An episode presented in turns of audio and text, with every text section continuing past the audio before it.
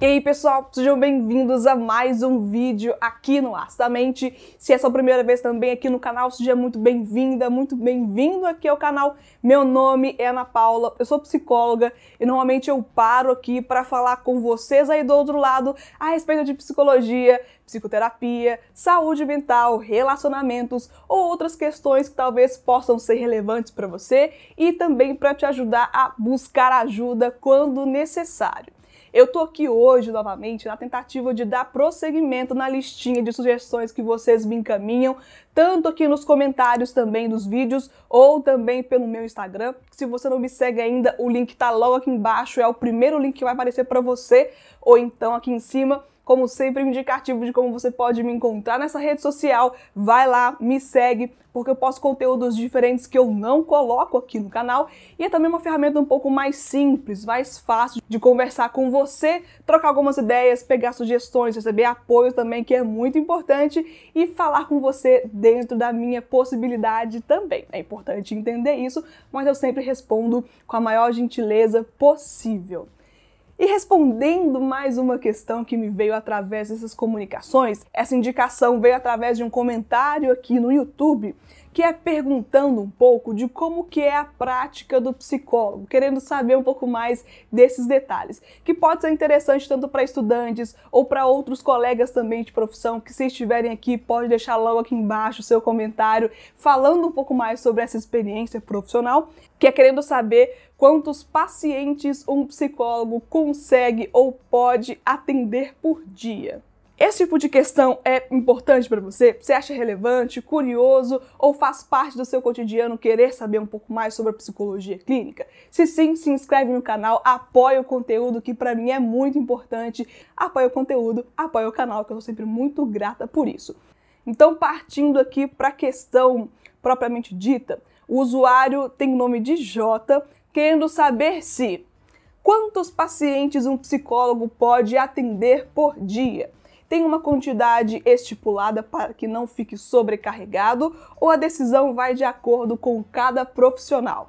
E eu, como sempre, me surpreendendo com as questões aqui. Eu realmente não ia parar para falar sobre isso, nem achava que seria interessante falar um pouco mais da perspectiva como profissional de como que é o dia a dia, como que é o cotidiano mesmo atendendo em consultório. É claro que agora nós não temos mais liberdade atendendo os nossos próprios consultórios, temos que ter um pouco mais de criatividade, paciência atendendo online, que para mim não é uma questão também, eu já trabalhava dessa forma antes da crise do coronavírus, não é uma questão. Não muda muito também, na minha opinião, se você atende online ou se você atende presencialmente nessa questão da pergunta. Então, agradecendo aqui mais uma vez a participação. Jota, muito obrigada pela sua sugestão. É sempre muito bom poder contar com vocês aqui também. E partindo para a resposta. Olha, é muito individual esse tipo de questão. Como você mesmo sugere aqui na sua pergunta, parte mesmo do olhar de cada profissional querer pensar a respeito identificar qual que é o seu limite profissional, qual que é o seu limite diário, para não acabar prejudicando também a sua forma de trabalho, prejudicando o atendimento de uma outra pessoa que está ali oferecendo o seu tempo ou também o seu dinheiro para esse tipo de serviço. E como que a pessoa ela pode saber qual é a quantidade de pacientes que ele ou que ela pode atender por dia? Bem, isso acredito que vem muito da experiência. De acordo com o tempo de trabalho, dá para saber quanto você fica cansada, a partir de quando você acha que não está rendendo tanto aquilo que você poderia render. Até você do outro lado mesmo, sendo ou não psicólogo, psicóloga, pode perceber que existem tarefas, funções, atividades que sugam um pouco mais da sua energia do que outras. Algumas pessoas podem achar que por ficar sentado ali na cadeira, no sofá, conversando com o paciente, com o cliente, que isso não cansa. E, gente, isso cansa muito. Tem muitas coisas que acontecem lá da porta fechada do psicólogo que o paciente não fica sabendo. Tem algumas questões que são cansativas, sim. Cada um tem o seu limite, cada um tem a sua energia específica e é importante estar atento a isso para não fornecer um trabalho abaixo do nível de qualidade que aquele profissional, aquela profissional acha como necessário. Então, não seria talvez muito útil eu dar uma numeração aqui, até porque, como a gente trabalha, estou pensando aqui em atendimentos particulares de uma clínica particular, onde a gente mesmo tem que organizar a nossa própria agenda, nem sempre é tão certo assim, nem sempre é tão bem organizado. Essa é uma questão que a gente tem que trabalhar semana após semana ou dia após dia. Isso acontece, mas normalmente eu acredito que cada profissional tem ali a sua expectativa, aquilo que consegue fornecer, como que aproveita melhor sua própria agenda de disponibilidade. Então, particularmente falando, na minha perspectiva, gente, eu estou falando isso aqui do meu lado, da minha observação, da minha experiência, eu acredito que seis atendimentos por dia, cinco atendimentos por dia é interessante, levando em consideração que aproveitando esses outros horários para estudar os casos, para reler os relatórios ou para fazer relatórios também, ou para ler algum livro que tenha relevância com aquele atendimento, com aquela demanda, porque normalmente eu percebo que as pessoas acreditam que a terapia, o trabalho do terapeuta começa quando o paciente chega no consultório ou quando inicia essa chamada de vídeo para atendimento online. Não é assim que funciona. Tem muita coisa que acontece que o paciente nem fica sabendo: discussão de caso, terapia individual, supervisão técnica, leitura de livros, leitura de artigos, relatório, releitura de relatório. E é importante ter um tempo para isso, é importante ter um tempo para descansar também, mas é claro que outros colegas podem discordar e tá tudo bem. Essa é a minha experiência, essa é a minha forma de ver e essa é a minha forma de atuar, pelo menos por enquanto. Então é realmente a experiência que vai trazer um pouco desse conhecimento, mas a minha opinião profissional também, é, eu acredito que mesmo se você descobrir que, sei lá, você consegue atender oito pacientes por dia, eu sempre acho que a gente deveria trabalhar um pouquinho a menos da quantidade máxima, porque pode ser que em algum momento aquele paciente que você marcou lá por último vai ser atendido de uma forma diferente, no sentido da energia, da disposição, da abertura para aquele caso. Eu não acho que é necessário, acho que a gente pode se poupar um pouco mais e poupar o paciente também. Eu acredito que isso é lidar com respeito, eu acredito que isso é realmente se preocupar com aquele paciente, aquela pessoa que está ali pedindo ajuda e você oferecendo um serviço também que você presta para aquela pessoa. Então, acredito que seja necessário se poupar um pouco mais e evitar chegar nesse limite quando o paciente está ali na sua frente e que, é claro, também ele ou ela vai perceber quando você não está disposto.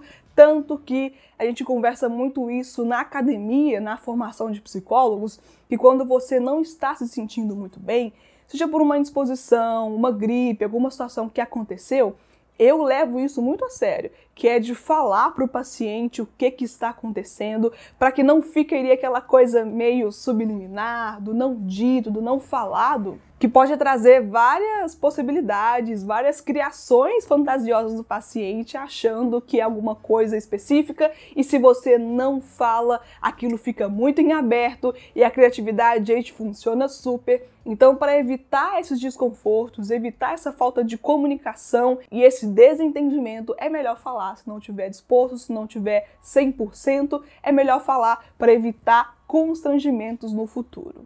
Outra questão também que é importante levar em consideração, que isso não é um consenso, cada profissional também tem a sua opinião a respeito, que é se vale a pena atender pacientes um atrás do outro. Por que, que essa situação tem que ser pensada e por que, que a experiência também traz muito disso? Porque nem sempre fica muito mais simples para a gente atender pessoas uma atrás da outra, pela simples questão mesmo do cansaço. Sabe aquela hora que você vai, toma um cafezinho, olha pela janela, esparece um pouco, descansa, estica as pernas, vai fazer alguma coisa para esparecer? A gente também tem isso. Mas quando o paciente está dentro de sala, eu pelo menos não acho necessário ou não acho legal levantar para pegar um café, levantar para pegar uma água enquanto a pessoa está conversando ou ficar olhando pela janela. Isso é impensável. Então é importante, na minha experiência, na minha forma de observar o meu trabalho, que é dar um pouco esse espaçamento entre um atendimento ou outro. Você pode atender dois, três direto, mas talvez o quarto seja importante dar essa uma hora de intervalo para ter um pouco mais de tempo para respirar, que é necessário. Inclusive porque é necessário também fazer o relatório de cada atendimento. Nem todo mundo sabe sobre isso, mas como nós atendemos muitas pessoas, é relevante, é importante termos anotações de cada atendimento por paciente, por dia, separadinho descrevendo o que, que aconteceu, para servir também como uma forma de reflexão, para a gente dizer o que, que a gente fez, qual foi a nossa metodologia, o que aconteceu de relevante, colocar pontos importantes, talvez para dar continuidade na próxima sessão. E aí geralmente fica esses atendimentos de 50 minutos por sessão, esses 10 próximos minutos pode ser que não seja o suficiente para fazer anotação. Então é por isso que eu acredito que o intervalo entre um paciente e outro, entre dois pacientes e outros também, é importante para ter esse espaço para esparecer, para descansar, para ir ao banheiro e para se alimentar também, fazer um lanchinho que é importante, gente, porque fica parecendo que a gente é uma máquina, né? Chega um, sai outro e tá tudo bem. Só que não é bem por aí. Então, J, e você também que está aí do outro lado. Não existe uma regra para isso, não existe um código específico para isso, não existe uma orientação, vai mesmo da pessoa. Mas o que se orienta é que se tome cuidado para que não acabe nessa fome de ter pacientes ou nessa tentativa de tornar o seu horário muito mais flexível ou atendível para as pessoas.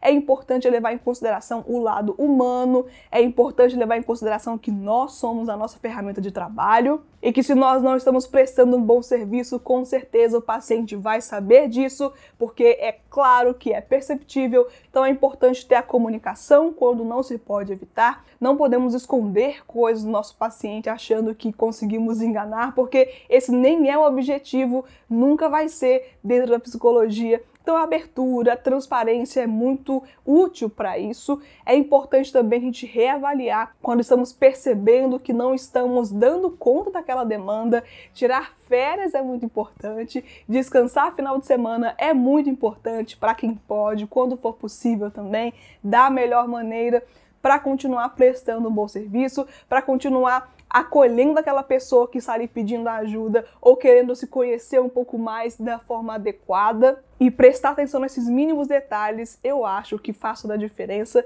Eu acredito que a experiência, o tempo também de carreira mostra muito sobre isso e vai diferenciar lá no final o resultado que você oferece para quem você presta um bom serviço. Eu espero que eu tenha conseguido responder essa questão. Se não, pode deixar aqui embaixo também a sua questão, sugerindo novos temas ou para falar de novo sobre esse tema, de algum assunto, de alguma questão que eu passei aqui e não expliquei muito bem sobre a questão. Então fique à vontade, deixe sua sugestão, comente aqui, faça esse assunto render um pouco mais, que prestigie o meu trabalho e também vai ajudar outras pessoas que vão chegar aqui depois de você nesse conteúdo e é assim que o conteúdo vai tendo mais participação, vai tendo mais espaço e integração também com as suas experiências, as suas opiniões e aquilo que você pensa a respeito. Agradeço muito a você que apoia o canal, que deixa o like, já se inscreveu e ativou o sininho de notificações para não perder os próximos vídeos aqui do canal. Muito obrigada para você que ficou aqui até o final e até o próximo vídeo aqui no As da Mente. Tchau, pessoal!